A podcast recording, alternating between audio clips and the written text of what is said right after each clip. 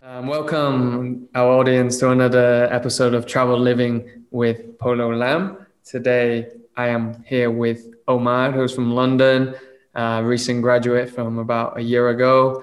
Um, he had the opportunity, a job opportunity, um, to, to come and live in Spain.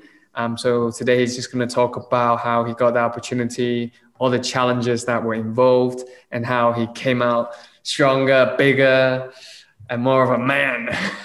no, I'm just joking on that one. Um, so yeah, first of all, how are you? Like that's my first question. How all are good, you man. as a person? Yeah, yeah.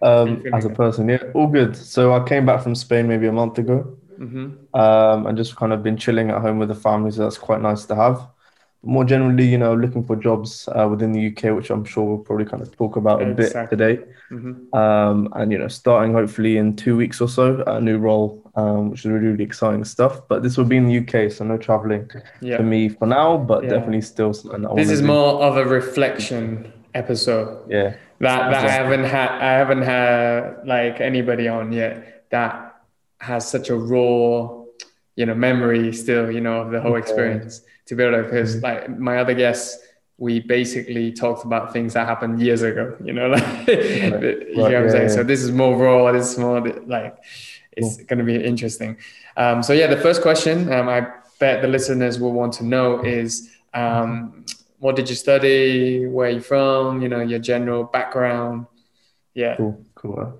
I feel like this is a bit of an interview, man. Yeah, it, it, kind of is. Yeah, it kind yeah, of yeah, is. These are the same same uh, same questions as the job application. Is it? but on the, on the job you can't swear though. On, on, the on the yeah, job interview you can't swear. Here you can swear. You can you, you're free to express yourself. Yeah, appreciate it. So um, I was born and raised in the UK, um, in Southampton. Um, I'm originally from Egypt. Um, so, you know, my family, all my family live over there and I kind of go there every year or so. So, you know, fairly kind of, you know, enjoy um, traveling in that sense. Um, I decided to study economics at uni um, in London, and that was a really, really enjoyable experience. But I was always headed down kind of the intense career path. So you probably you know as we've met and stuff. Like I'm a hard worker. I you know focus a lot on my kind of corporate career, um, and you know that's kind of the background um, in terms of you know what took me to Spain in the first place. Which How old are you? How old are you? I'm 22. 22. 22. So I just turned 22 um, last month actually. Um, mm-hmm. When I was in Spain, so it was, yeah. it was good. I think we we met up briefly after that. Hundred percent, hundred percent. Okay, so the next question is um, how how did you get the opportunity um, originally? Uh, how did that all came about? Because maybe I don't even know like how you got the job, how you went on yeah. applying for jobs, etc. So I want to know all that yeah. in detail. Yeah, it was quite a funny one. Um, so basically, I was in my kind of third year of university, mm-hmm. um, and you know, I was applying for jobs um, basically all the, all throughout the third year. And some of them kind of came unsuccessful. So there was this company that I applied to, it was a tech company, um, and they were based out in Germany, but they had roles in London in the UK. So I was like, okay, this is really good opportunity. Tech is an industry that I'm really, really mm-hmm. interested in. I'd never been someone for traveling either, so I wasn't really. I was quite keen to maybe stick in London for the first couple of years of my mm-hmm. career. However, you know, halfway through my interview stage, it was quite a funny story. Like halfway through, yeah, tell us. You know, after I um had an interview, the kind of guy called me back, and I'm thinking he's going to tell me, "Oh yeah, you've got through to the next round," but he does not say that. He says, "We're opening up a new, you know, center of excellence in Madrid." Um, and your application is now going to be changed from the, you know the London office to the Madrid office, and you're going to spend a year there before you come back to the UK. So that was kind of during the actual application process, and of course, you know, I really like this company. I'm like, just I'm whatever I'm for it, right? I'm whatever. Just, yeah, I'm just like straight away, yeah, let's go. Yeah, uh, that's brave. Without barely thinking about it. Yeah, yeah, for me that that sounds mm. brave. I don't know if it was just because you didn't think about it. yeah, yeah, it was two things. It was more like. um you know, obviously it was COVID as well. So, you know, you're going to want to take a lot of opportunities that come your way because you're lucky to even get an opportunity. True words. And I think the second thing was like, you know, I liked the company. Madrid sounded good. So I was just like, yeah, uh, let's go. And then I kind of completed the application process. And by the time it finished, it was like, you know, one week ago, I was, you know, applying to normal London jobs. And then mm-hmm. at this point, suddenly I was starting a job in September in Madrid. So it was just one of those things that just happened randomly, and I was pretty open to the experience. Um, so I think that's one question. Of, one question on that one. Yeah. Uh, how did you break the news to your parents, like to your family and all that sort of thing? Yeah, um, yeah, I just told them. To be honest, it was um, obviously they were kind of. It was quite unexpected. That's what I mean. Um, yeah. At the same time, um, they they know that I have to kind of make sacrifices for the career that I want to go into. Mm-hmm. So if mm-hmm. that involved moving abroad for a couple years, then it did. Um, and you know, I felt like they were very very supportive of the decision nice. as well. So that's one thing I really really appreciate. Okay, so what what was like once you got your your job? What was the mm-hmm. first thing you did to prepare for that? Um, the, how, first of all, how, how much yeah. time did you have to even prepare? To yeah, so I had maybe two three months Mm-hmm. So it was quite a bit, but I had like in two of those months, I pretty much had my university exams to finish. Oh, you, so, you were still at uni. Yeah, yeah, still, still at uni when I was doing all of this. So yeah, it was. It was, it was so you were already telling your mates like, "I'm going to Spain, man." Like, yeah, yeah, they, they were guessing it more than me. I was quite like, "Okay, I'm just going to Spain," Sounds but they were like, "Oh, you're going to Spain," and they all wanted to visit and stuff like that. Sadly, that never happened because of like the restrictions and stuff. But yeah, um, yeah, it was it was it was interesting because I'm the type of person that sometimes it just depends on kind of what mood I'm in, but mm-hmm. I downplay situations. So I didn't, you know, going in, you didn't it only kind of kicked in that I was actually moving countries and just uplifting my whole life, you know, one week before. Shit. Before then, I was like, yeah, I'm just moving to Madrid, I'm chilling. And then I was like looking in the mirror at 10 p.m. at a gym uh, when I was at the gym. I was like, holy, sh- holy shit, I'm moving whole different country. I didn't speak the language. I barely practiced uh, my Spanish either. But you know, I'll be I'll be okay. I kind of had that confidence that I was going to be okay regardless. Mm-hmm. Um, and then yeah, like obviously, you know, you prepare, you pack your bags, you do a bit of Spanish preparation, but I don't think it was enough. Um, and then yeah, just finding apartments and stuff like that. But I did most of my stuff just when I was over there. Okay, so yeah, that was, that was my next question. So like you you didn't look for housing, and the housing is probably the biggest one. You didn't look for that before yeah, yeah. you before you got there? You went there and then looked. Yeah. Did you yeah. get any help from the company? Brief, I had a brief scan um, of kind of places before yeah. on like um, the the website in how do you say it? Um, I can't remember quite of the website, but the Idealista. That that's the one. That's the one. Perfect. Yeah. So I had a kind of quick scan, but I was kind of aware that potentially there was a mismatch between how they advertised flats and how they actually were when you arrived potentially. Thousand that's percent. something that I'd heard from people, so I felt more comfortable going over there, booking into an Airbnb for a week or two, and then finding a place that I was able to kind of visit physically. Um, so that's kind of how I. Did how did that turn out? How did that turn out for you? Yeah, so I was really really happy with my apartment, man. Like obviously I was always thinking about working in London, right? Yeah. So. Um, one thing is that in Madrid, the house prices and the apartment flat rent prices mm-hmm. are a lot, lot lower. So I was actually, you know, really, really happy with the budget that I had compared, you know, in comparison to how I would have done in London. So I had a yeah. nice big apartment, whereas in London with that same price, I would probably just got a, room, a room somewhere, like right? Share with some there, random like, strangers. Yeah, yeah, exactly, exactly. So that's one thing, and that I was really, really happy with. I was able to be in the center, nice, spacious one thing I kind of regret a bit though was not getting a exterior flat. So you know, mm. having a uh, you know a window or a, uh, explain that. Yeah, explain that because maybe people yeah, don't know. Because I don't know if that mm. I don't think that exists in England. But like, yeah, yeah, I, have never heard point. of it. So it, mm. it's something yeah. that you can you can explain like what what is interior, exterior. What does that actually mean as a house? So some kind of apartments will be facing the road or facing the street they'll have like a window or a door or even a balcony if you're lucky enough. Yeah. Um, and you'll be able to walk out and you'll be able to see the road. Mm-hmm. However, there'll be kind of some apartment complexes where, you know, if you're kind of in the middle of this complex, your um, window is not going to be facing outside. It's just going to be facing kind of another apartment because you're yeah. in the middle. Um, and what that meant is that you know there wasn't as much good lighting. Yeah. Um, you weren't able to kind of you know get you know hear the hustle and bustle outside in the streets when you were working, which was you know good in a way because it was quite quiet, but you felt kind of still disconnected. So I'd wake up at nine, maybe not go outside and finish work, and then you know maybe I'd leave the house and I'm like, oh yeah, I'm in Spain. Do you know what I mean? But yeah. in that room, I'm still you know in the UK. Yeah. Um, because you're not. You don't see anything out. outside. You mean you don't see the sunlight. Exactly. Yeah, so yeah, that's uh, yeah. definitely uh, a thing to look out for when when you're looking for housing, right? Definitely. Definitely. Any other tips? Any other tips? Any general tips so then people don't get fucked over? I think yeah. Um, I think you in Madrid. One thing that kind of annoyed me was having to pay agency fees. So if you book it through an agency or a real estate agency, Yeah. You have to pay one month's rent Yeah. to the real estate agency for essentially setting everything up. But they barely did anything. Number one.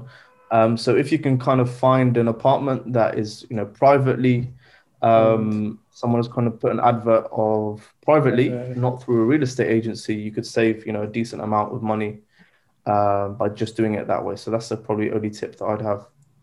Yeah. Nice. Um, let's go back a step. So you're on the plane, um, going to Madrid. You you land. What was your you landed? What was your first impression of Spain? Was it your first time? It was your first time, right? First time in Madrid. So I've been to like Barcelona, um, and some of the islands as well, like Malaga, Mm-hmm. uh, some of the cities even. Mm-hmm. But first time in Madrid, yeah. Okay. So what was the first impression of? So Mhm. I really like, um, you know, I'm originally from Egypt, right? And obviously we kind of have a similar Mediterranean culture to Spain. So I really like the, you know, the hustle and bustle of the city. Mhm. Uh, I mean, everyone was out, everyone was moving, everyone was together as groups, which is quite different from London, where you all, also always see people as individuals and just walking around with their head down. Here, people are a lot more kind of energetic. They walk around, they're communicating, they're having fun. Um, so that's one thing that really, really stuck out to me is just you walk down the street and you're just seeing people engaging and connecting. Um, I also kind of enjoyed the kind of late nightlife kind of uh, vibe as well. You know, you walked in the street and it was late, people were still out, people were still Yeah. eating, drinking, etc., etc. So just having that closer connection to uh, my Middle East background, I really, really liked, and that was kind of my first impression because you know I studied in London for three years and it was just a whole different vibe. Um, imagine. so, so, so that was kind of the first main thing that really, really stuck out to me. Anything else? Any anything else that you can think of? Maybe I don't know. Let's see. Uh, I'll go for a shorter one because obviously it's Ramadan, but the, the women were nice. Um, I got you. I got you. Now I'm just joking. Um, I'd say, uh, 'cause, you know, as I arrived, I was just purely focused on um, Mhm. Yeah, what were you even thinking? flat and stuff like that. okay, Yeah, yeah. um, but the weather as well. Like I was arriving in like October, and it was uh-huh. like straight 25 degrees. Um, Sun was out. sun. Yeah. It's amazing, just amazing. Honestly, like it's just such a mood booster. It just feels. Describe your Um, feeling. Describe your feeling. What was the feeling? Do you remember the feeling of? I, I feel like it was like you know I was going on holiday essentially. Like Mhm. um, I was excited to just really get to grips with the city, see the city. The Mhm. weather was amazing. I was in a really really good mood. So I'd say just that boost coming from the UK. I think that was one thing that I really really enjoyed and liked. You, you reckon that's because of the sunlight? The weather, yeah, I think like the you know I came back after you know I left Madrid in March, right, and things Yeah. were really starting to heat up, and the sun Mhm. was coming out. It was beautiful. Um, and coming back to London or the UK, the weather was still kind of still Good. in April, May, still not not as sunny as you'd like it like it to be. And you see how that kind of reflects and shifts your mood sometimes. I thought that was quite interesting. So just coming here, the sun, um, people in the street talking, communicating, hustle and bustle, loud, people drinking, eating. That that that really just boosted my mood, and I, I really enjoyed that first couple of days in um, Nice. Madrid, having that change of environment and atmosphere. Nice, nice. Next question is about, um, you know, despite all these good things that we just talked about, what were the biggest challenges that you faced during the whole time? Like, what, what the, if you if you were to list out like two or three, what were the biggest challenges and like explain why for you? Like, what what happened? Why? Mm, Yeah, I'll give you the first one. Yeah. um, was obviously a lot of changes uh, in a Mhm. person's environment. You know, you're a moving country, um, you know, the language is different, the people are different. Um, and then you're starting a new job, and this is my first job out of university. So, you know, even that transition from work, uh, school to university, uh, to uh, work is a pretty big challenge on its own. Mhm. So to have That's that true. challenge, you know, in a tech, which was an, an area that I knew a lot about, and then you know, moving the country as well. So I'd say the biggest challenge was kind of a combination of just so many things changing at the same time. Um, you know, of course, you want to be outside your comfort zone. You want to challenge yourself. You want to be uncomfortable, but dealing with so many uncomfortable things at the same time can be quite difficult, I'd say, because um, you know, if it's one thing, then you've still got the other two things. Say, for example, you're moving countries, but you know the job, and um, You work in the same company or something. exactly, exactly. So having all three of those things, big changes for me. That was dealing with that uncomfortability, dealing with that uncertainty, dealing with kind of not having the typical support systems in place. I'd say that was the biggest challenge for me, and I'll probably touch upon this in terms of um, my uh, my kind of reflections as well. But I think the Yeah. second thing as well is just I'm a person of routine sometimes as well. So, for example, I like to go into a shop and I know every single thing that I want to buy and where every single thing is in the store, right? Yeah, so, you know, I know this is a peri peri sauce that I can put on my meat or my salsa, and it really adds a lot of like. I'm not an amazing cook, so if I can just get some nice sauces in there, um, it can really add a lot of value to the dish. So just going into a shop and just not knowing where everything is, um, and having to kind of look around and find alternatives to the stuff that I'd get back in the UK. It was something kind of small, obviously, but it was still something that quite annoyed me. What was I your like to- solution? What was your solution in, in terms of that? Like, how did you Yeah. find? How did you find your way around the supermarket?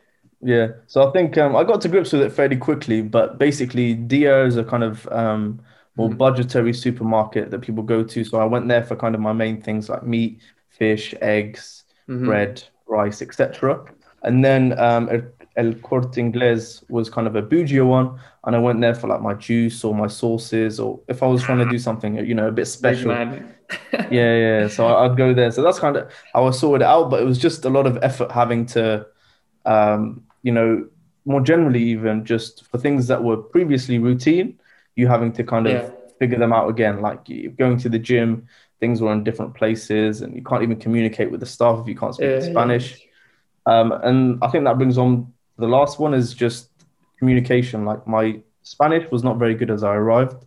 Um, and you don't realize how important it is to actually be able to communicate with people. So it came really like, of course, we were in the center of the city, but things when I was communicating with people, if I wanted something, um, it was just a bit more extra effort to try and figure it out. And that was something that I found a bit frustrating and Yeah. challenging. But um, I was lucky to be in Sol, right, where you know a lot of people speak English. You know, I met you through football, and that was all okay. Mhm. But just having that language barrier uh, meant that it was quite difficult to express uh, myself sometimes. And that Thousand percent, man. Even like I've Yeah. been so like I've lived there for three three years, um, even heading up to four. Um. Right, wow. Until today, I still need to wipe out my phone in the supermarket and like Yeah, check on the dictionary.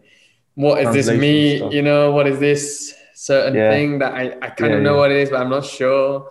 Um, is it beef? Is it pork? Is it?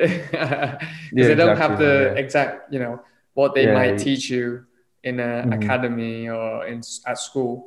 Um, Right. Pork is this, beef is this, but then in a supermarket, that's not the name of the pork. There's Yeah, like yeah. some special parts of the pork, some special part Yeah. of the beef, and then you're like, what's that?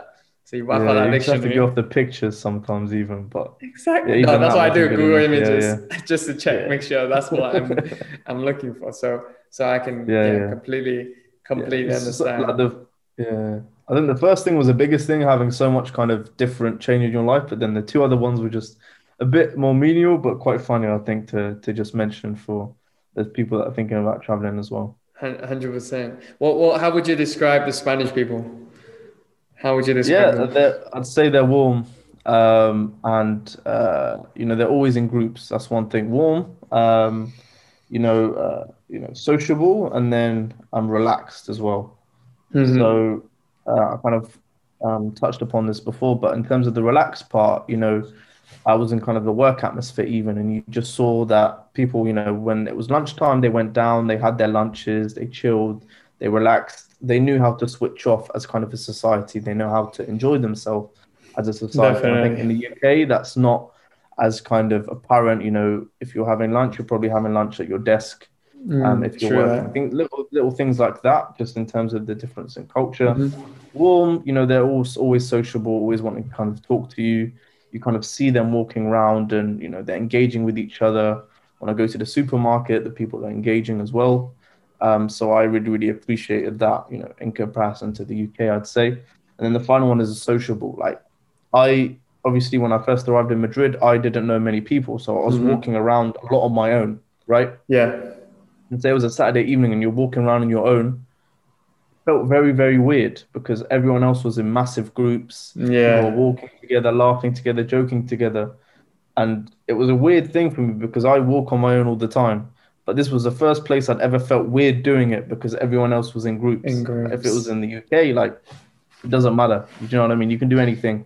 But there was so many people just especially in the center of the city as Yeah, well. definitely. Um, Huge yeah, everyone's just together, just groups, and that's something that I really, really liked and appreciated. People, people always together, whether they're family or friends, um, and that's kind of an important part of culture that I think, um, you know, valuing family, friends, spending time with family and friends is something that. Would you say? Would you say um, you got uh, really lonely?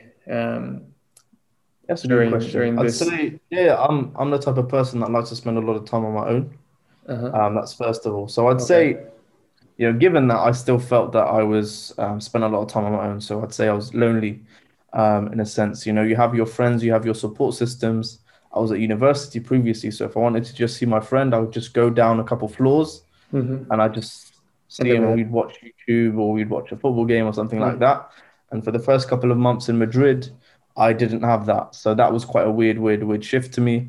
And obviously having time, uh, family as well. Um, I was really, really close to my family. I lived in a different city um, during uni- university to them, but I went back every two or three weeks. Yeah, on the train. You hopped on the train and you were there. So exactly, yeah. So I value family and friends quite a lot. So spending that time on my own, despite me being an introverted person and Mhm. liking to spend a lot of time on my own, um, was was very, very, very difficult. And I'd say, um, maybe if I were to kind of look back at it, I'd make a more you know sustained effort at the start to try and meet as many people as possible.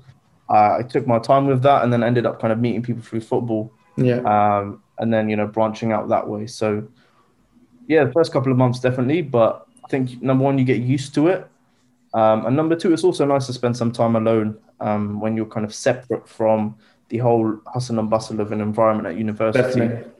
Um, you know, you're meeting people every day. Everyone has their own opinions. Everyone has their own thoughts. You may end up going in a direction because everyone else is going in that direction, right? hmm and a lot of time on your own it's just your own thoughts your own Yeah. kind of um uh, what you want i guess and i was able to Yeah. by spending a lot of time on my own i'm able to kind of tap into that more so i'd say you know it was a mix of both but definitely yeah first first two months man Would you not say that um, COVID kind of exaggerated that part of like mm, social aspect of the Mhm. challenge being abroad? Because I, even I found it myself um, in terms of like making friends and just generally not even making friends, even going out with the friends that you already have is just always a Yeah. bit of a struggle. Like, yeah yeah. Like um restaurants closing early. Mm, um there's not you know when i was kind of looking at madrid you were seeing all these kind of social activities that you'd be able to do. You know when i arrived i found out that most of them were kind of stopped and shut Yeah. down for whatever reason. Um so yeah i'd say that covid did have an impact on that but at the same time um i felt that madrid was still fairly lively um Yeah. in my opinion obviously i haven't seen it at its liveliest but Mhm. I still felt that that there was enough there um, for you to have a really good time if you put Mhm. in the effort. you feel like you didn't put in the effort, maybe? Maybe you just didn't. Um, I'd say there was a lot of stuff with work, right? So you know, when you're first starting work, you really want to get to grips with work. So by the time work finishes, you're pretty tired, you're pretty drained. Tell us a Um, little bit about the work. That that's a good Yeah, lead good. Tell us a bit so Yeah, that's that a good people people understand what you mean in Yeah, yeah. your specific situation. Yeah, yeah. So um, I, you know, found a really good opportunity to work at a really good um, startup um, called uh, a German startup, um, and they were really going through a hyper growth phase. So you know, one day I was in the job, and then two months later, the role could completely change. The company could completely change. It, it, was a crazy kind of environment going on. So I came in as a graduate, and you know I started, and the first couple of months were really, really, really intense. Like I had a lot um, to learn from kind of the technical skills. So they required me to do some of the coding and programming stuff that I'd never done before. There was sales skills that I need to learn about. I need to learn about the product. I needed to kind of learn to improve my business acumen. Okay, how do you even email people? How do you communicate with clients over? Not your professor anymore, right? Like all of this kind of stuff. Yeah, like this is stuff that I hadn't been exposed to that much. So it was such a such a steep steep learning curve. Um, and what that meant is that you know I wasn't able to spend as much time and effort kind of developing my life outside of work because you know I'd finish work and I'd just be absolutely drained and tired yeah. because I'd learned so much over that throughout the whole day um, that you know I just wanted to sit down and just watch Netflix on the weekends. You know I'd play football, I'd meet people, but I never really had the energy to do it because I was just fully drained throughout the week. Um, I'd say. Uh, How many hours were you working? How many hours were you working a day? About sixty to seventy, man. Yeah. And it wasn't it wasn't like that's okay, and people may say okay that's okay, but it's for me it's not about the hours, it's about the you know the intensity of those hours. Like mm. if I'm spending that time doing stuff I already know, and I'm on autopilot in my brain, and I'm kind of doing a Excel sheet or doing some analyses that I've done a million times before, you know, working 70 hours a week isn't as difficult as when every single hour of the day you're spending learning new things, communicating with new people, doing really high intense projects. So, you know, I was just dead by the end of the week, to be honest. Um, but you know, it taught me a lot about work life balance and the importance of it as well. Um, Do you feel like that it was because the company, in the, at the end of the day, it was a German company? Because obviously you're living in Spain and you know having all these social things that you could do, which is not available in England, in Germany, whatnot. Yeah. Then those guys are just like working because that's what they used to. But here it's like, oh, you can actually, if you had time, do so many other things other than work. Yeah. You know, you, you yeah. think that kind of mm-hmm. made it yeah. more.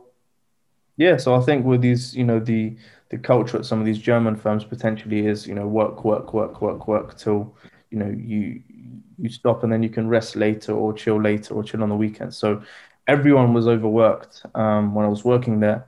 But I think for me, the big biggest thing was um, the difference in kind of where my expertise were at outside, yeah. you know, uh, leaving university compared to how they expected them to be when I was starting. So, you know, we had communications at the start. Where did they expect me to be, etc., etc., and that ended up being like a lot higher than what I'd expected because I'm still a fresh grad. You know, I want you guys to teach me. I want you guys to coach me. I want you guys to facilitate my development. And that wasn't something that they were willing to do. So maybe it was a bit of a mismatch between, um, you know, my expectations and what they expected of me. So, you know, if that wasn't the case, then there'd definitely be more time to, you know, explore things outside, um, try new things, which I still did a bit, but, um, you know, I can't speak on the fully fledged, you know, uh, living abroad experience and working uh, abroad experience. But I still think that you know the insights that I can bring in terms of you know balancing work and um, life and enjoyment mm-hmm. um, are pretty pretty interesting. Would you say? Would you say if you have like to a, a listener, if you had a job that was that intense, but similar to what you have, don't live abroad yet, because yeah. you're not going to be able to mm-hmm. enjoy any of it basically. Exactly. Yeah. Mm. Yeah, I'd say like there needs to be you know a minimum amount of the job that you can already do already. There needs to be like fifty percent of it, for example, to be in your comfort zone. You need to be comfortable in that space.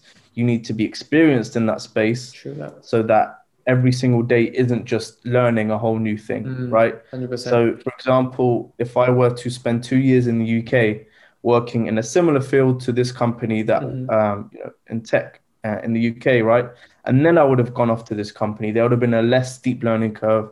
I would have had to train myself a lot less. 100%. And then that's when you kind of have the time to explore stuff outside of university, uh, outside of Definitely. work. So, you know, just in terms of that overall advice, make sure that the work isn't too challenging because you're already dealing with a lot of um, things that are outside of your comfort zone with just moving abroad um, in general. So that that's the biggest piece of advice I can give someone.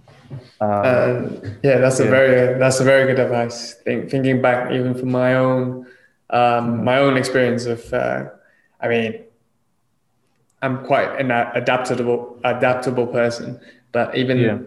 even I know that you shouldn't do that. What you just said, like you should try and yeah. like put yourself into half, like half of the things are out of your comfort zone, but not all. So, taking an example, yeah. I graduated.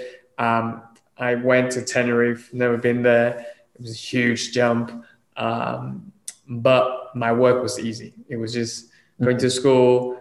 It was just teaching English. Teaching English uh, I just had to speak English. I didn't even have to think about it yeah. really. Like it was just mm-hmm. me being there. Um, really little hours as well and then everything mm-hmm. else was hard. It was living in a village in the middle of nowhere on an island. Um, I had to get a car in Spanish, didn't know how that worked. Um, yeah. I didn't even have Wi Fi in the first house that I was living yeah, in. Yeah. So there, there were this element, but then I knew like at least my work that pays me, which is the essential thing, um, mm. was relatively easy. So yeah, that's I, I, believe that's a very mm. actually very very good advice. Um, for yeah, the people. I definitely agree. Um, yeah, you can get kind of caught up with, you know, oh, you get with the excitement of moving abroad and exciting and stuff like that, but there also needs to be a tinge of um, realism and that. And realism, right? Maturity. Would you say it would be yeah, wise? Exactly, exactly. Yeah, yeah exactly. Um, and you know, 100%. I learned from this experience, and it was really, really useful. But you know, having that understanding that okay, maybe if I were to actually start this experience again, I'd realize that this is a pretty big jump as well. There's one bit of advice that's a bit different as well. That it's a big jump. Like treat it like a big jump. Don't treat it like it's something you know minimal. If you move countries, for example, and you just don't feel like yourself for a while, or there are things that are different about you, or you're you know tired or stressed in a mm-hmm. way, that's definitely okay. You know, you're uplifting your whole life. You're changing your whole life. That's going to come with its you know uncomfortability um, you have to embrace that instead of trying to fight it. I think that's mm-hmm. one thing with me as well that I struggled with um, at the start. Does that kind of make sense to you? Yeah. You, you, is it like um, you feel like you need to know yourself, right? Like it's about knowing mm, yourself. Yeah. Your, your, yeah. your, your limits. It's, exactly. Yeah. Because um, I'd say that you know, um, like before this experience didn't st- it stretched me, but not in uh, multiple directions. So maybe it stretched me in work, or it stretched me in studies, but it didn't stretch me in studies, work life, family, and all the kind of directions that it kind of stretched me and So just knowing through these experiences and knowing what the kind of person you are in those experiences teaches you a lot about yourself. And you know, when you know that much about yourself, that you're able to understand your limitations, how you kind of think in particular situations. So if something else happens again, you'll know how to manage it better. Whereas, you know, everything was so new to me. I just thought that, um, you know, I was amazing and perfect at everything. I'd be able to deal with everything perfectly. you thought you were good. Yeah, you were good at uni. Yeah, yeah. And I yeah, yeah. do that. everything, everything will be okay. Um, but you know, knowing yourself, okay, you know, I can get overwhelmed by you know a lot of experiences, which is you know, it's humbling in a way. Um, it allows you to better kind of adapt instead of trying to fight the feeling of feeling overwhelmed you know when, when was the when was the trigger when you said okay i can't do this anymore as in when you decided yeah, to leave a, yeah it was a really really good um, point because i'm the type of person that fights for everything you know uh, i was struggling maybe month three to month 4 mm-hmm. um, at work and i was like oh it's just going to be a stage everyone kind of goes through that stage where you're starting but then you know when it went to month four and month five and i was still struggling and it was maybe even worse and you know i was just looking forward to the holidays instead of actually enjoying the work and being there mm-hmm. Um, i realized that you know potentially this wasn't kind of the best um, environment for me i didn't even feel like i was getting better in my work yeah. i was just working overtime to basically make up for the fact that i was so inexperienced and yes. um, not knowledgeable about the topic um, so kind of one thing happened one time where like i um, came back from holiday and i was kind of told um, that i'd have a task um, that would, you know, he gave me two days to do this task. Um, and I just didn't even know where to start, to be honest. And I had like 48 hours to do it. And I was like, okay, let me ask this person, let me ask this person. I ended up kind of um, really, really working hard um, to kind of get it done. And then, you know, when I presented it, the manager was still not happy with a certain thing that I did. Yeah. Um, you know, when I'd work my hardest and I'd you know stretch myself to my limits to really kind of deliver this piece of work, and when I was kind of met with that, it really made me take a step back and be like, I'm you know stretching myself, I'm trying my hardest, and still you know his expect uh, still below his expectations. Yeah. I don't feel like I've got better in my work over the last couple of months because I'm just trying to plug gaps. You know, I'm just trying to survive. Yeah. I'm not Like it's fighting. you're drowning. You're drowning bit by bit. Exactly. Yeah. I'm not. You know. You know when you put someone in a pool, you first put them in somewhere where they can. You know, it's uh, not very deep so that they can Yeah. kind of figure out how to swim a bit, and then that's when you put them in the ocean and they can swim. I was Yeah. put in the ocean straight away, and I was drowning the whole time, and there was no point in me staying because I needed to go back to somewhere where I could swim. On land. Yeah. On, you know what I mean? I, I need to go back to more of a safer space where I felt kind of more relaxed and more in a kind of a learning environment, people that would coach me and train me, rather than just drowning here for another couple months. Um, and you know that moment really, really hit home for me, and I was like, you know, I need to, you know, choose a decision for myself that was going to be best for my long-term development, not just thinking about okay, No. this job pays well and you know it's an amazing company i need to think about okay how does this fit in with me and where i want to go in my career True so i think that was quite a, For me, Quite- it, quite it was a brave decision. Like I told you before, like I, I always thought like that's a brave decision. That's something that I even I would, I think I would struggle to make. Like I'm the kind of Mm. guy that doesn't give up either. Like I like to stick Yeah. on it. It's like and fight, exactly fight, and fight, and fight. exactly exactly Um, yeah yeah Um, but yeah, but being that's so wise to just be like, you know what, this is not for me. This is for another time in the future. Mm. yeah Let me think of my long term goals and objectives Exactly. and, and and take a step back and say, actually, you know, I'm 22. Like I could easily do the same thing when I'm 30, when I'm more experienced, and enjoy it. You know, right now you could you can't even enjoy it because of your work. exactly You know, Yeah, so you will be wasting more 100%. months in Spain, right? Like you just be there. Uh, you could, Yeah, you could have been anywhere else. You know, why be in. Spain, right? If you're just working all day in your room. So yeah, I, I thought it was a very very brave decision. yeah Um, hopping on to now you're back home. Um, how are you feeling now? Like, or- Yeah. yeah. How are you feeling? It's a good question i think you know you're back at home you're obviously in your comfort zone again right Yeah. um which is obviously nice in a sense um i miss living alone definitely um, because you know then I could just do whatever I wanted at whatever time. But here you have, you know, I'm living with the parents again, and obviously that shift is uh, quite funny. But other than that, um, you know, going to the same gyms, having that same routine is nice, but I still miss the kind of um, randomness of a day that you can kind of get by just living abroad, trying new things, being outside your comfort zone, and multiple things. So I still miss that sense, but um, you know, given the kind of points I just said, I'm really wanting to, you know, work abroad in the future. You know, that was actually Um, another question. I don't yeah. know if you saw that. So, yeah. Would you live abroad yeah, again? oh yeah. madman, No, yeah, no, yeah, no, sorry, keep- yeah, No, no, no. Um, that's yeah, great. definitely, yeah, yeah. I think I made the point about um, Nice. being comfortable in the work that you're doing, um, and then you can live abroad. I'd say, but How, how um, long would that take? things. How, how long I'd that say maybe two, or depending on the role, obviously, two or three years, maybe. Um, But you, what's your And then- objective? I mean, like, what? yeah, yeah. When do you think you will go and do that again for Mm. you? I'd say, you know, two to three years. Um. I'd say potentially, you know, living in the UK for a bit, um, getting comfortable because, as I just said, As a pro, as a Um, professional. yeah. Uh, as I said, I just graduated, so you're still picking up all the things Mhm. that come with just working compared to just studying on your own. Um, so yeah, once I become more comfortable in that, and and you know financially more comfortable as well, that's when I can work abroad. And you know, I'm the type of person to also want to really work hard, and then I'll enjoy myself later. So if I can work hard, you know, become financially stable in a way, Mhm. I'll be able to kind of be more relaxed to actually explore and try new things a lot more. Um, new cities, travel places. Definitely, definitely, definitely. So tell tell the audience what what you're up to right now. You've got back. What Yeah. you, what, what you up to? Um, so I'm back and I basically got onto a graduate program at a, another tech company, but in the UK. So this is a company that will train me, which is nice. Um, and just the whole vibe of the interview was just completely different. So it was, Is it? was really good.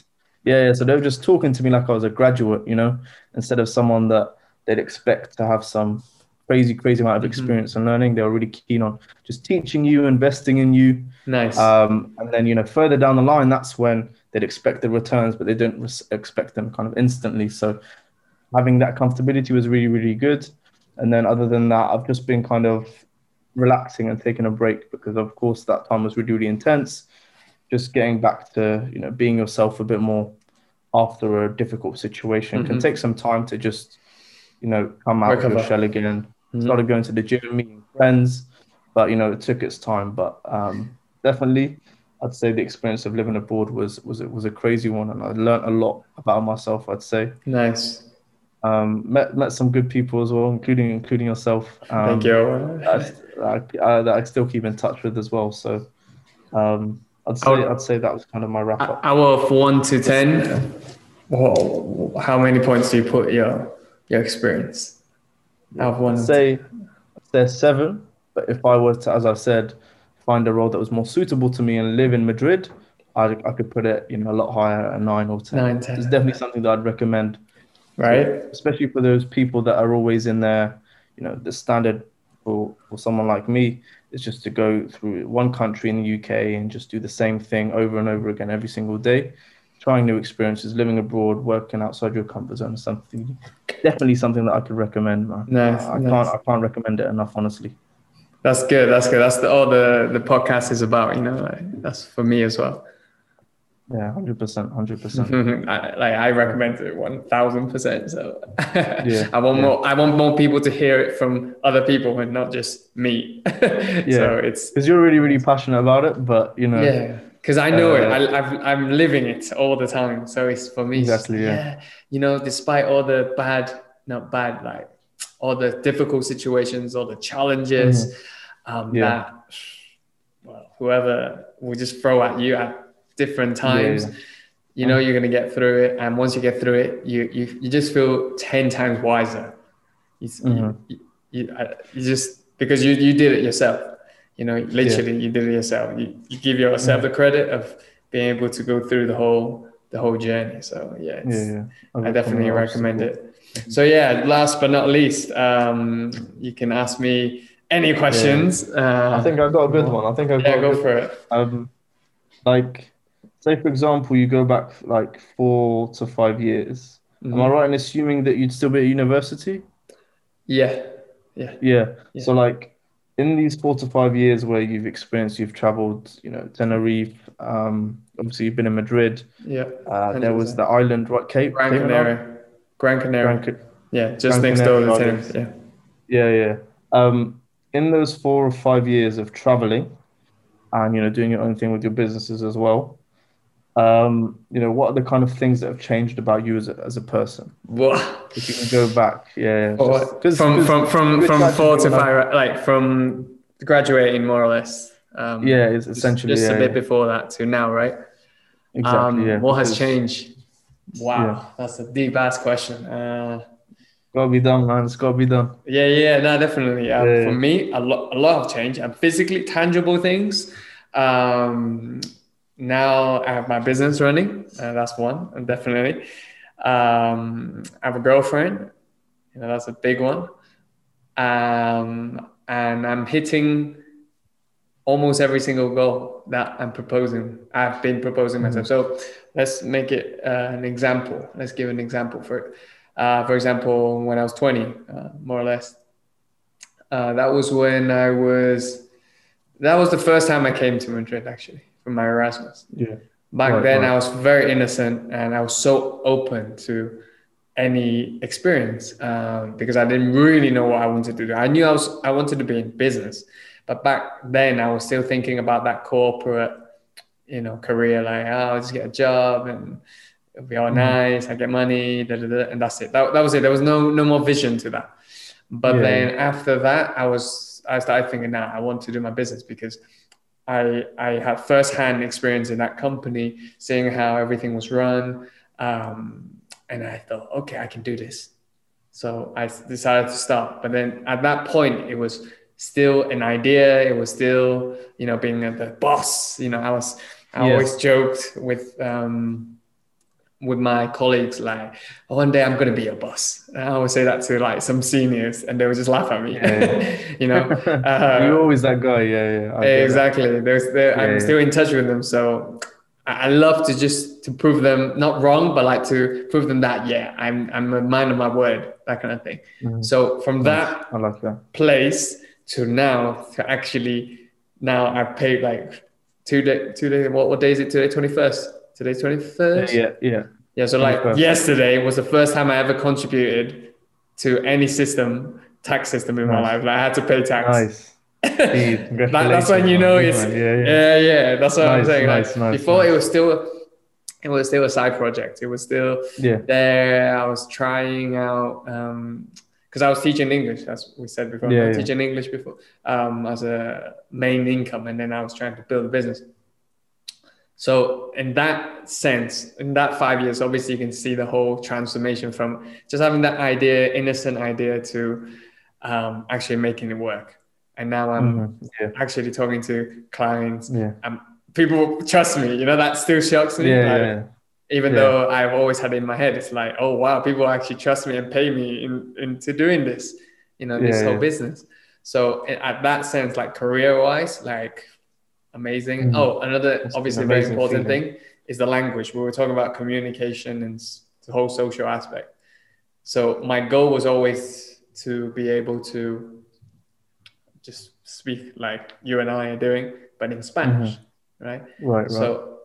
when I first went to Tenerife, that was my second time in Spain already. So um, the fact that there was a gap between when I was in Madrid the first time when I was still 20 years old, when I yeah. first went to um, do my internship, my placement year, to going back again after when I when I graduated, there was a, a slight doubt. I don't know why. Like I had doubt of my like I was like, okay, so I've done it once, but doesn't mean I can do it again. Like would I still have that fluency? Would I still be able to throw myself out there, not get embarrassed, speak Spanish? And somehow from from then on, which was like two and a half years ago to now, I can tell you for sure, like the improvement mm. has been drastic, like the change yeah.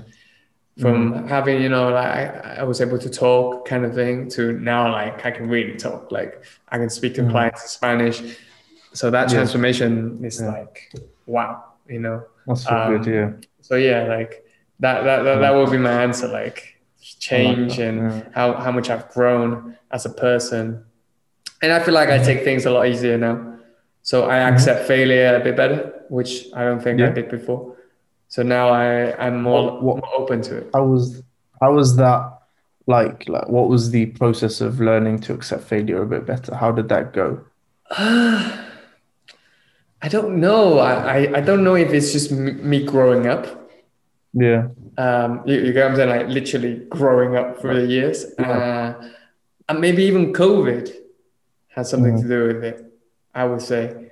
Because um, it was COVID, and then I decided to make that jump to say, all yeah. right, 100%, I'm going to do this business now. I'm not going to do any other job. Um, mm-hmm. I'm going to focus on that. So I I believe that maybe COVID put my life, put many people's life as well into perspective, as to say, yeah. look, tomorrow you can literally die. Like Mm-hmm. of, of yeah, yeah, I get what you're saying. So, yeah. do you have to be that hard on yourself? Mm-hmm. You know, if you fail, if you do so, maybe when I was 20, for example, I would say, when I'm 25, I will buy a house. That yeah. that, that would have been my that, that was, my like ambition, my objective. I got I'm 25 now, like this weekend, and. I'm like, eh, it doesn't really matter. Like, I can do that when I'm 32. Mm-hmm. It really doesn't yeah. like failed in that sense. But yeah, it do, it doesn't matter because tomorrow you could die, or tomorrow there could be yeah. another virus, and it would just wipe us mm-hmm. out. So I yeah. believe that that kind of made me accept failure a bit better. And that's mm-hmm. why I made the huge jump and saying, you know what, 100%, I'm going to do this business. Even though there was nothing, there was nothing showing me that um, I was going to be successful at doing or mm-hmm. successful. When my my successful is um, survive. Like I can survive yeah. with this business, you know. And there was no indication prior to COVID that it was going to mm-hmm. happen. But I just said, you know what, if I'm not going to try now, I'm just Yeah. you know literally chicken out. You know, I can't Yeah. be a boss if I'm just saying I'm going to be one and never doing Mm. it full time. So I made that jump, accepting the fact that I could fail, basically. Mhm, Yeah. So There's a lot of people have the issue with just dealing with failure, or even, for example, like um, if you don't feel like you're fully prepared, you don't start something. You wait until okay, I'm gonna wait until I'm fully prepared, or I wait until the conditions say otherwise. But what you're saying, you just do it anyway, and whatever happens, happens. If you So fail, true. you fail. You learn from it. If you if you succeed, you succeed. You know what so I mean? true, and I man. think um, that kind of mindset is still something that I'm trying to learn today, which is why I kind of asked you as well. But um, It's a switch, Yeah. right? It's a mentality switch. When I say failure, it sounds so negative, but Right. r- in reality, when I say failure, it's more uh, you learn something. Literally, failure Yeah. equals you learn something. If you Mhm. only see failure, that means you really failed, like yeah, really bad, because you hit that, you say failure, failure, failure, and then it'll roll into some psychological breakdown, depression. Uh, Yeah. You know, you you you you are very hard on yourself and then you say, oh, I can't do the next thing because I failed in this, this. No, i failed Yeah. more for me now. Yo, like I learned so much. So say if today my business was to close today, Mm-hmm. Right. I Yeah. would be able to say, man, I've spent the last seven months picking up um, my phone and calling random ass strangers in Spanish, in my third Spanish. language, in Spanish, be like, yo, I want to sell you something. Like, crazy. I could say that, and you, and and and then I can, I know that I will be able to use this same skill and apply it into a different job or into a different uh, situation. So that's Yeah. learning, right? That's learning. Yeah, Hundred percent. Is that I haven't failed. I just closed the business. Like the business doesn't. The business is a separate entity to you as a person. So you Mhm. separate that and say, okay, that's closed down. But all the things that you did during that time, you've got that it. was you. that was you, Mhm. man. Yeah. That was just you doing it. Yeah, Doing the yeah. I, I really like that, man. Yeah, Yeah. I So really that- like that's that. my answer. But yeah, thank you for asking me that. I felt like that was actually a pretty, pretty good question. Mm. But yeah, Yeah, so- because um, Mhm. you know, when I first met you, I kind of noticed a lot of things about you that were, um, I could tell that you'd kind of worked hard on yourself from the fact that, you know, you're a really, really good communicator. You were just always wanting to do stuff. Whenever you, okay, I remember you telling me, oh, I'm going to start the podcast. And within a week or two, you'd started it. And I was like, wow, like the guy doesn't play around. You know what I mean? So I was just really interested because, you know, a lot of people I talk to, I'm going to start this, I'm going to do this myself. I'll do this, I'll do this, I'll do this. Um, but you know, you said it and you did it within you know a couple of weeks. So I was just really keen um, to get and understand your kind of can do. I think that's the ultimate challenge, right? To to accept failure, to accept failure as a learning curve more than a failure as a as a bad thing. Uh, I think once people get that mindset, man, then Mhm. they can do anything. Honestly, they can do anything. You just got to be that confident and say, "Yeah, all right, you rejected me." I say it was for a job. You know, a graduate was looking for the. Of course. You rejected me in this interview. Um, Yeah. don't think because you're bad, whatever. It's just you didn't match. It's like Tinder, man. You just didn't match. Yeah. Next one, be quick. Be quick to move Yeah. on to the next one. Apply for Mhm. that other job that's the same level, but it's a different job. It's a different company. It's a different interviewer. It's a different boss. They might just Yeah. love who you are. You just got to be yourself until you match. Mhm. Until yeah. you match. Yeah.